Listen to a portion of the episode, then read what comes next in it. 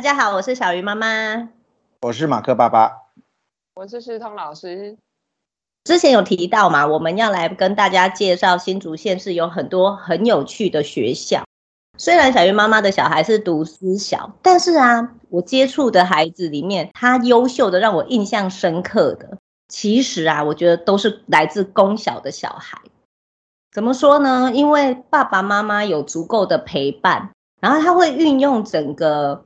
不只是学校，就是整个社会，然后整个县市的资源，然后让孩子利用他的时间，然后去广泛的阅读也好，然后做各方面有兴趣的培养哦。因为他们只有公小嘛，所以他们其实多了很多时间，可以在自己有兴趣的地方上。所以其实我最羡慕的是念公小的孩子，因为他有时间去做这些事情。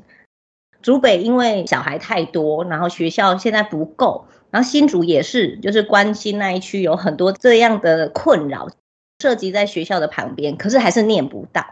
但是没有关系，我们今天介绍这一所学校呢，我已经打听了，我已经确认过，你只要涉及在新竹市，而且只要小孩哦，所以你只要小孩就算是寄户籍到新竹市，你看够简单吧？爸爸妈妈不用，你也可以去念这所学校。那这所学校呢，就是之前我们的来宾有提到的水源国小。那今天呢，就欢迎我们的来宾多妞妈。大家好，我是妞多妈。哦，变妞多妈，好 好难念呢。我忘记了，到底谁要在前面？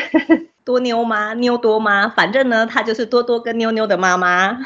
对对。他们的学校有一个很浪漫的名字——新竹左岸的学校。然后那一区呢，就叫做。新竹左岸，哎，马克没有去过吧？去过法国左岸，没有什么了不起的。你有来过新竹左岸吗？没有哎、欸，我有喝过左岸咖啡，可以吗？那你猜是什么的左岸？就是那一条河的左边啊。那一条河就是新竹的头前溪。嗯，就那条河。那个学校就在新竹左岸，叫做水源国小。水源呢、欸？你看，就是水的源头啊。它其实是原委了吧？快出来了。这个学校有点神秘，因为水源国小，我相信点击率没有那么高啦。因为大家讲到两康，大家都知道嘛，康桥、康乃尔，然后讲龙山、建功、兴隆、安心、东兴，大家都清楚。可是这些学校其实都在水源的旁边，水源算是中心点，就离关东、龙山都很近。你们离最近的学校是什么？建工吗？嗯，建工。嗯，就地理位置而言，水源其实是一个很神秘的地方，它离我们很近，但是大家平常不大会走过去。为什么？到不了，因为每次去都迷路。没有，我没办法载多妞妈回家，我会迷路，到不了目的地。哎，这让我想到，你知道新竹市有两个很容易迷路的这种百慕达三角洲区域，第一就是新竹左岸，第二就是那个南雅大润发南雅街。对，我昨天遇到那里来的家长，我说你不用跟我解释你住哪里，我完全没办法。那边有三角洲，跟我们是差不多的级数吗？我说你是住在那个迷宫光华那附近吗？他说对，我就哦，就这样就可以了，你不用再跟我解释。那两个地方都好容易迷路哦。但是以环境来讲，当然新竹左岸它幽静许多，而且就是那旁边很多农田，然后又有水，用想象你就知道，其实是一个环境很优美的地方。今天就请多妞妈来跟我们介绍她的学校水源国小。水源国小，它算是很靠近园区的一个小迷你小学校。啊，其实我们离新竹科学园区非常近，然后但是我们身处在田园之中。我们从大门出去就是看到一大片的田，左边也是田，右边也是田。然后来我们学校的路上，你不是看到水岸，就是看到农田。我觉得就是因为学校小小的，然后这样亲师生之间的关系都比较紧密。因为学生比较少，校地就是相对的广阔。他这样算下来，平均一个学生呢，应该是可以分配到半间教室的空间。全部的建筑物啊，大概都是两层楼，只有一栋还两栋是三层楼。环境我觉得对小朋友来说是舒适的。那在教学上，他们的特色就是食农，长年以来的特色还有国乐。嗯，你讲的已经几乎把所有的东西都涵盖。那我们现在就来讲讲看，校地大这件事情，真的让很多新竹县市的学校啊，直接就是输掉了。你们赢了。你刚才说什么？一个小孩可以拥有的，它的范围是多大？以他整个校地的面积啊，然后除以他的学生，我们目前学校好像三百多个嘛，只算平面哦，还不算什么二楼、三楼。算平面来说，平均一个小朋友可以分配到半间教室的空间。夸张了，那所以如果算二楼、三楼，那一个人可能就有一间教室了。我不知道，也许吧。这个时候可以赢的就只有那个在澎湖的那一位了。我们一个人有拥有一片海滩。哇！我们心里有一片海洋，只能在心里。太大了，你自己可以拥有一片没关系。因为它紧邻新竹科学园区嘛，就是从你们那边到新竹园区真的不会很远。在竹北的人，他如果在科学园区上班，水源国小其实算是必经之地，只是说桥上桥下的分别而已。哎，这样讲完，应该大家就可以知道在哪里。它就是在那个桥下面，那个桥叫什么？金国桥吗？对，离金国桥不远，要从竹北往科学园区。会从金国桥下，这样就可以弯进水源。然后你们现在的学生人口大概有多少？我记得是三百多个诶，幼稚园是三个班嘛，一年级今年是两个班，二三年级三个班，剩下的都是两个班。然后一个班的学生大概二十位左右，还有班不到二十位的。什么？我们一个班有三十六个人？我女儿她们班才十六个。而且学校还说三十六个还没满哦，还会有转进来的。嗯，哭哭。刚才我在跟你们录音前，我就说我被小一新生缠住嘛，因为他今年进小一，最重要的就是安全感。可是他们班就有三十几个啊，然后现在开学一周，老师把那个时间分配给每一个孩子，孩子其实被分配到的都有限，所以他这两天回家就很很难过，然后就会偷偷掉眼泪跟我说：“妈妈，我上学都好想你哦。”这就是大学校的困扰。老师再怎么努力，每一个小孩分到的时间跟空间其实都是有限，所以很羡慕你们这种哎，大概十六到二十个左右，这样相处下来，每个小孩都被分到比较多的时间，比较多的照顾。真的，我们的就太多了，我们就四个，分配太多时间。可惜你们就是离科学园区太远了。不会啊，游过来很近呐、啊。可以乘着洋流飘过去。对对对对，游过来很近的。所以因为水源国小它那么吸引人，校地又很大，人数又很少，所以近年来啊，其实有越来越多的人，他不是本来在那个学区，如果是正常学区，应该就是住在那个百慕达三角洲，对不对？对，就就是我们家，我们家住在那个谜样的回圈里面，上桥下桥，然后回转上桥。在下桥，如果你没有注意指标，或者是你太专心的话，你不小心就会开到竹东去或南寮去。对，没错，我说我到不了，就是因为这样，或者忘记转弯，就一个转头错过了，然后你就到，哎，我怎么到竹东了？不是传说离科学园区很近吗？好，所以最近就有越来越多不是本来在那个学区的人，但是他就跨学区去念了。那刚才为了要证实这件事情，我打电话去你们学校的教务处问，他就是说很简单嘛，就是只要小孩子涉及在新竹市，其实就可以念。只要小孩子，所以其实用寄户口的应该还蛮简单的。是寄在新竹市，不是竹北哈，所以在竹北的就不能去念。对，要在新竹市。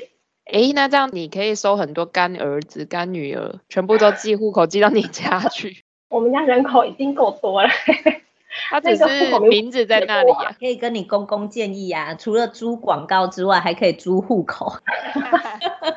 为什么我会知道水源国小？当然就是多妞妈她本身就住在那边嘛，所以我们就知道这个学校。那其实竹北现在有越来越多的家长，他们就已经住在学校对面，可是他没有地方念，所以大家就会开始去打听什么学校是可以念，然后又不错的。所以近几年来，你就会听到水源国小这个名字，以前是真的比较少。当然啦，除了刚才讲的，就是学生人数少，然后校地大之外，多妞妈刚才也有提到，学校现在开始在办一些特色的课程。因为她刚才就说嘛，走出去就是看到一片稻田，自然的就去发展了石农。石农在都市的学校其实是很很没有办法想象的，所以石农到底在做什么？我们学校的石农教育啊，一开始其实就是从，因为我们校地也够大嘛，所以我们有小菜园，然后老师就会带小朋友去能种一些东西，就是把它融入在课程里面，亲手种很多的蔬菜啊。后来有弄一个食创馆，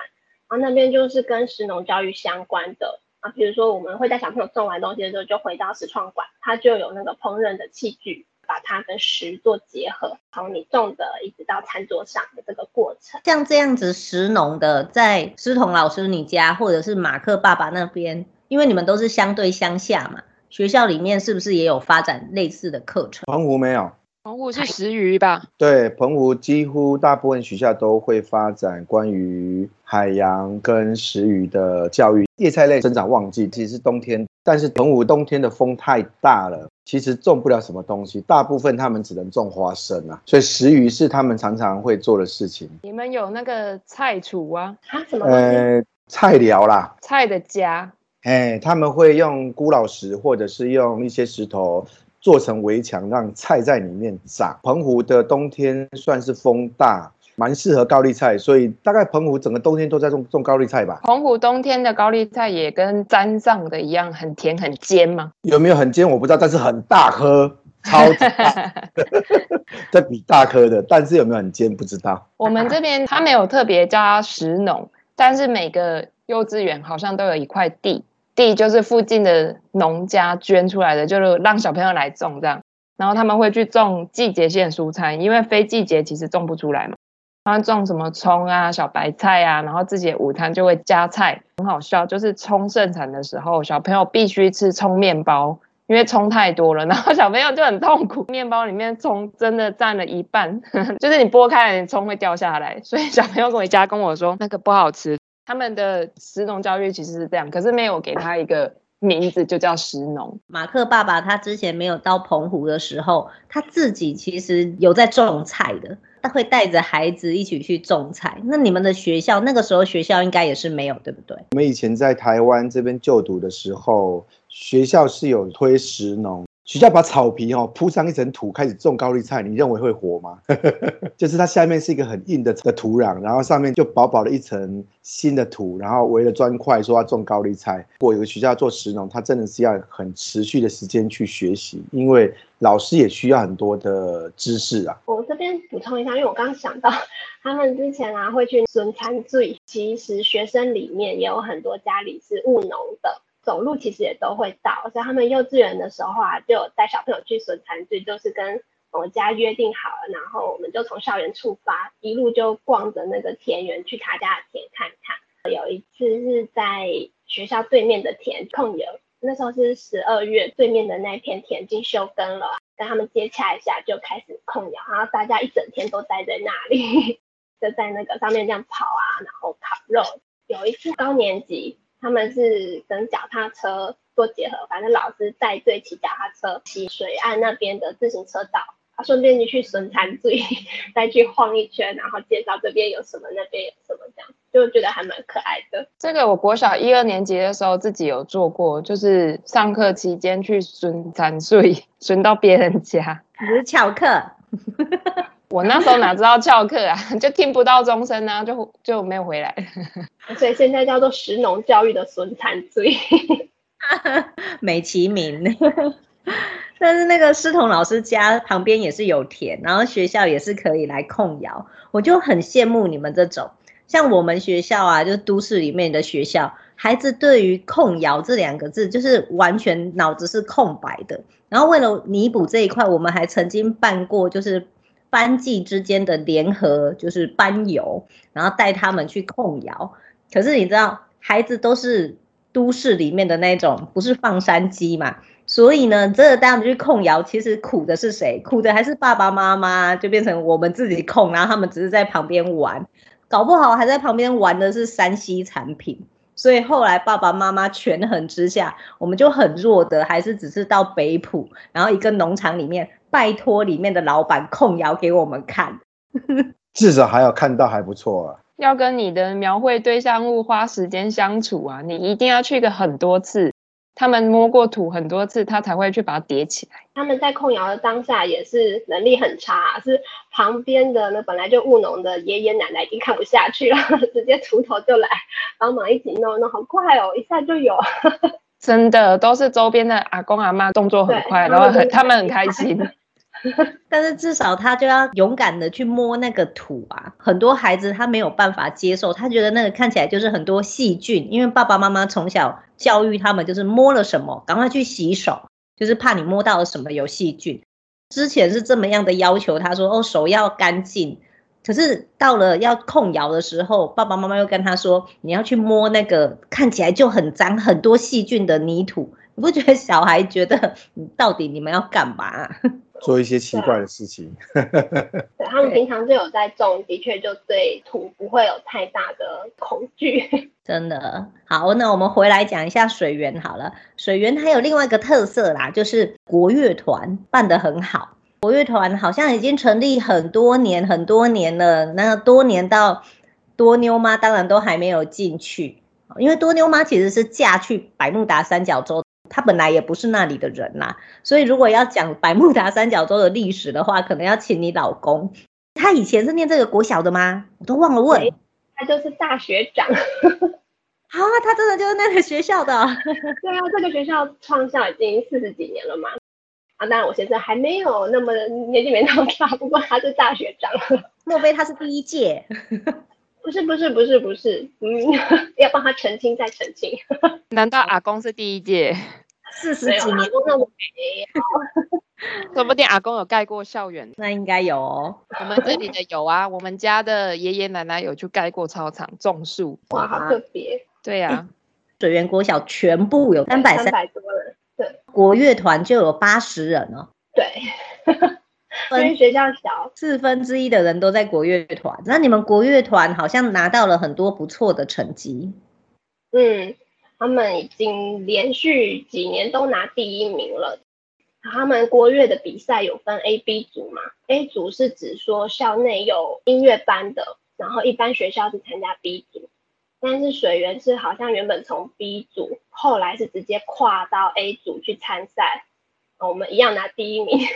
哇，跳级打怪的意思是吗？嗯，水源的国乐好像已经成立二十五年还是二十六年左右。一开始的成立的那个初衷蛮让人感动的，是因为那边基本上以前就是农村学校啊，然后所以比如说隔代教养的一些问题是存在着的啊，或者这边其实有蛮多原住民，那现在的确也多了蛮多的新住民。然后那时候学校会成立，是因为刚好老师当然周边有资源，或者是认识的那个师资啊，希望能够帮助那边的小朋友，就帮忙看住他们课后的时间，就是希望能够抓紧这些小朋友，然后所以就利用那些资源，就直接成立了国乐，然后让那些小朋友不要那个放学就拉拉到，全部都纳入国乐来练团。从那个时候开始，然后慢慢慢慢发展。你们家女儿也是国乐团吗？儿子是吗？不是，他还没有要加入的意思。小一就可以加入？对，小一就可以加入。甚至我还有听过那个大班，他就自己想要去了，因为他可能常常看到学校有那些表演，都会让学姐会在学校公开先表演一次嘛。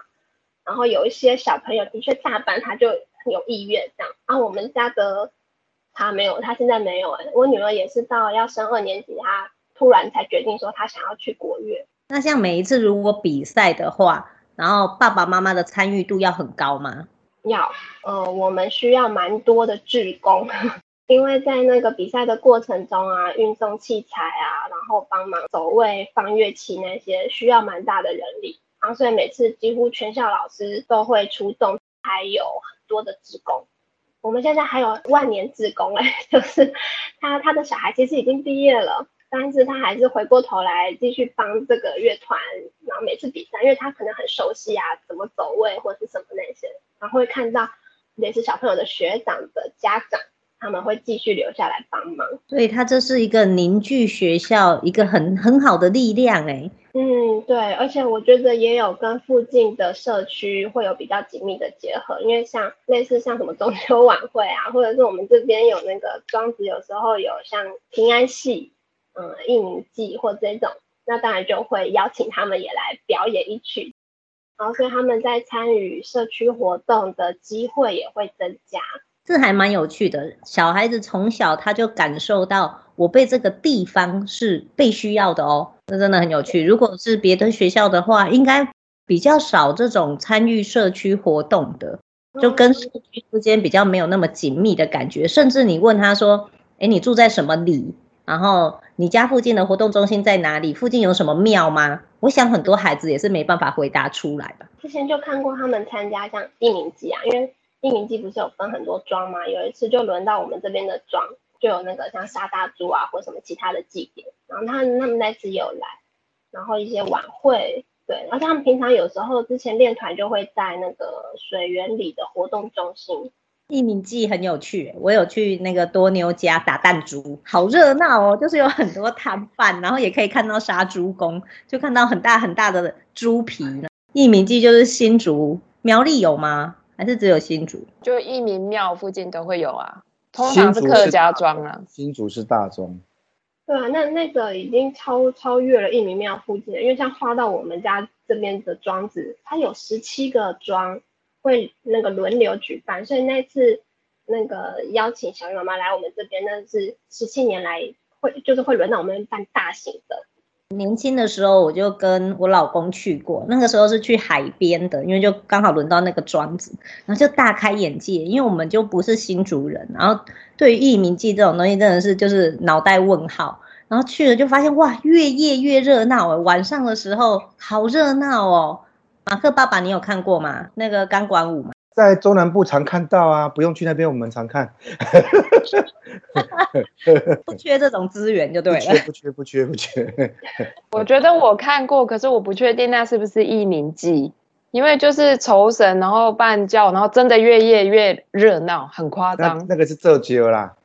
嗯，其实艺名记也是一个做醮的逻辑。对啦对啦，做醮的时候就会有大猪啊。不好意思哦，就聊那个水源国小，就不小心聊到艺名，也很有趣耶。我们，你知道我之前在跟那个多妞妈在蕊说，哎，这个学校我们要介绍什么的时候啊，她提出了一个我觉得很有趣的地方，她竟然要介绍他们学校的校护。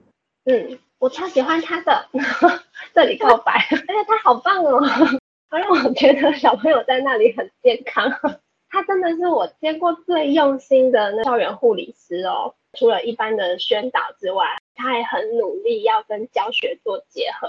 因为我参加他们课发会嘛，他是会把健康促进的议题要融入在课程中，他会把它用教案把它写清楚，然后就很完整，就是他每一课可以引入什么样的健促议题，他都把它写得清清楚楚，所以他可以把健促融入教学。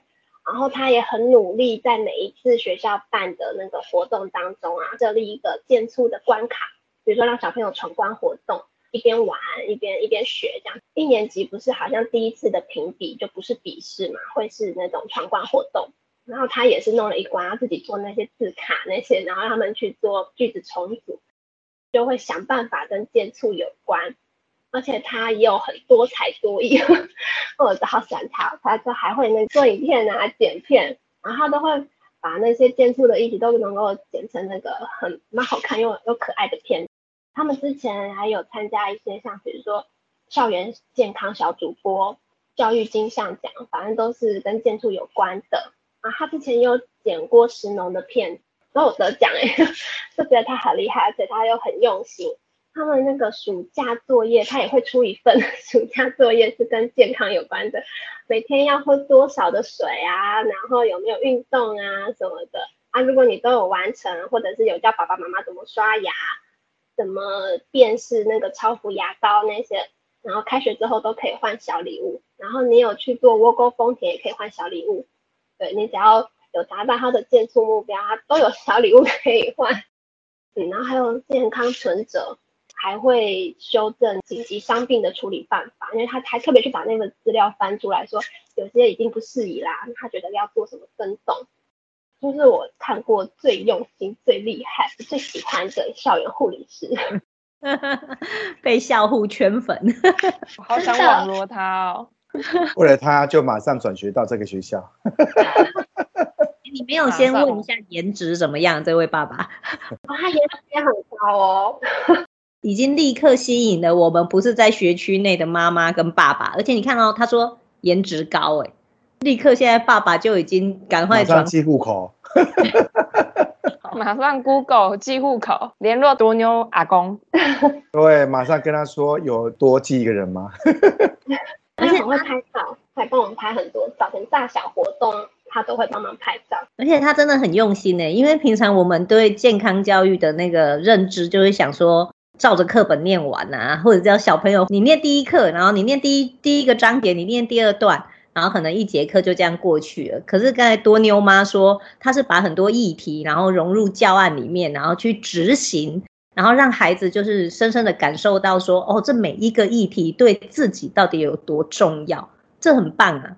因为我们现在听到很多的学校，他可能呃老师的名额没有那么多，然后也有很多是代课，所以健康教育这个科目呢，相对于其他什么国语、数学就相对弱势嘛。所以他可能就选了一个相对没有那么专业的老师去兼着把这一堂课教完。例如说，我们画画老师很多也有上健康教育啊，所以他就会兼着去把它上完，或体育课什么都把它上完。可是你这样子讲，诶，真的很值得，很值得为他鼓励。不是值得为他转学吗？值得，值得，小朋友会很健康，而且小朋友应该很喜欢他吧。嗯，对，我觉得那个小朋友也很喜欢他，而且他就是感觉得到他的护理的专业，就我觉得他甚至其实也有教学的专业，然后他也很努力，每年会设定目标，比如说希望龋齿率可以再降低多少，然后体位可以怎么提升，就是他每年都有定目标。校护阿姨其实有很重要的功能呢，是孩子心理上面就是一个很重要的靠山。像我大女儿啊，跟思彤老师去露营，跟别人玩一玩，然后就碰到烫的东西，她回来就有一小块烫伤嘛，然后就带着那个伤去学校，她就跑去 校护老师那里求安慰。刚开学又是新同学、新教室、新环境，但校护没有变啊。所以他就拿着他的伤，然后就很远哦，他的教室离校护其实很远的，他就还特地走过去，然后跟校护阿姨讨论说：“诶，我要怎么养伤，伤口才会越来越好，不会留下疤痕？”然后我们就很讶异，就说：“哈哈，你还那个短短的下课时间，你还跑去那里，然后又不会痛，又不是说什么及时，然后需要去处理的伤口，他只是为了要去跟校护阿姨聊天，然后走了这么远的路。”借机就对了啦，校护阿姨根本就是妈妈的分身，而且那个我们的护理师还会办给家长的讲座，建立正确洁牙观念啊，或者是什么的讲座，然后也会帮老师办的健走的竞赛，他叫老师们也要动起来，就是。啊，思彤老师一样，思彤老师都一天到晚就说走走走，悠悠要办活动，我们要带着所有老师出去，我们要强身。你们是要先强壮心灵啦。一堆人跟我说那个虫怎么样，然后我写的教案跟我说它很可怕，壁虎明明就很可爱啊。真的，我们多接触就不会觉得它可怕，你少接触就觉得它长得好吓人哦。好，水源国小是在谜一样的百慕达三角洲，然后呢，它虽然。离我们很近，但是好像大家对这个学校就是充满着陌生，在一般的社群里面呢，其实也很少讨论到。那我们今天呢、就谢谢多妞妈特地，她准备了很多的资料，然后特地就是跟我们一起早起，跟我们分享这个学校。谢谢你，下次还要跟我们分享什么？快点，你们许愿，他就会很认真蕊好稿，然后来跟我讨论如何记户口。天哪，我现在对校户很有兴趣。对，我们现在都对校户很有兴趣了。我可以邀校户吗？哎，你知道吗？一个学校里面有一些工作，它看起来像是一个配备性的工作，可是就是有人可以把它做得很好。像我就从来没有去过什么校护室找过医护这样子的事情，受伤就是口水抹一抹而已。突然听说校务有这么多事情要做，我还真的第一次听到。怎么口水抹一抹，校务会晕倒？难怪你不敢去。就对啊，看到看到那个校护就会怕啊。你想到那个以前的校护都看起来很可怕啊。听说这么平易近人的，你当然会觉得好神奇哦。哎，我要顺便打个广告，我们学校有外师哦。对，乡下地方都有一位外师，我觉得很神奇。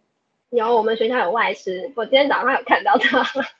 我亲眼确认了这件事情。还要再再顺便打个广告，可能会担心小学校的资源不够。我们学校都已经成为那个一零八课纲的前导学校，师们也很努力在教学，会提出很多不一样的教案，课程上的编排啊，其实有蛮多的空间，也有蛮大的弹性。我知道他们还有自己的专业社群，就是他们老师之间会讨论要怎么样那个融合，或者是也可以怎么互相学习。客观的来说，当然没有一百分完美的学校。孩子的成长过程中，最主要的还是要爸爸妈妈的陪伴。那只是说水源国小它很特别，它是在都市里面的小校。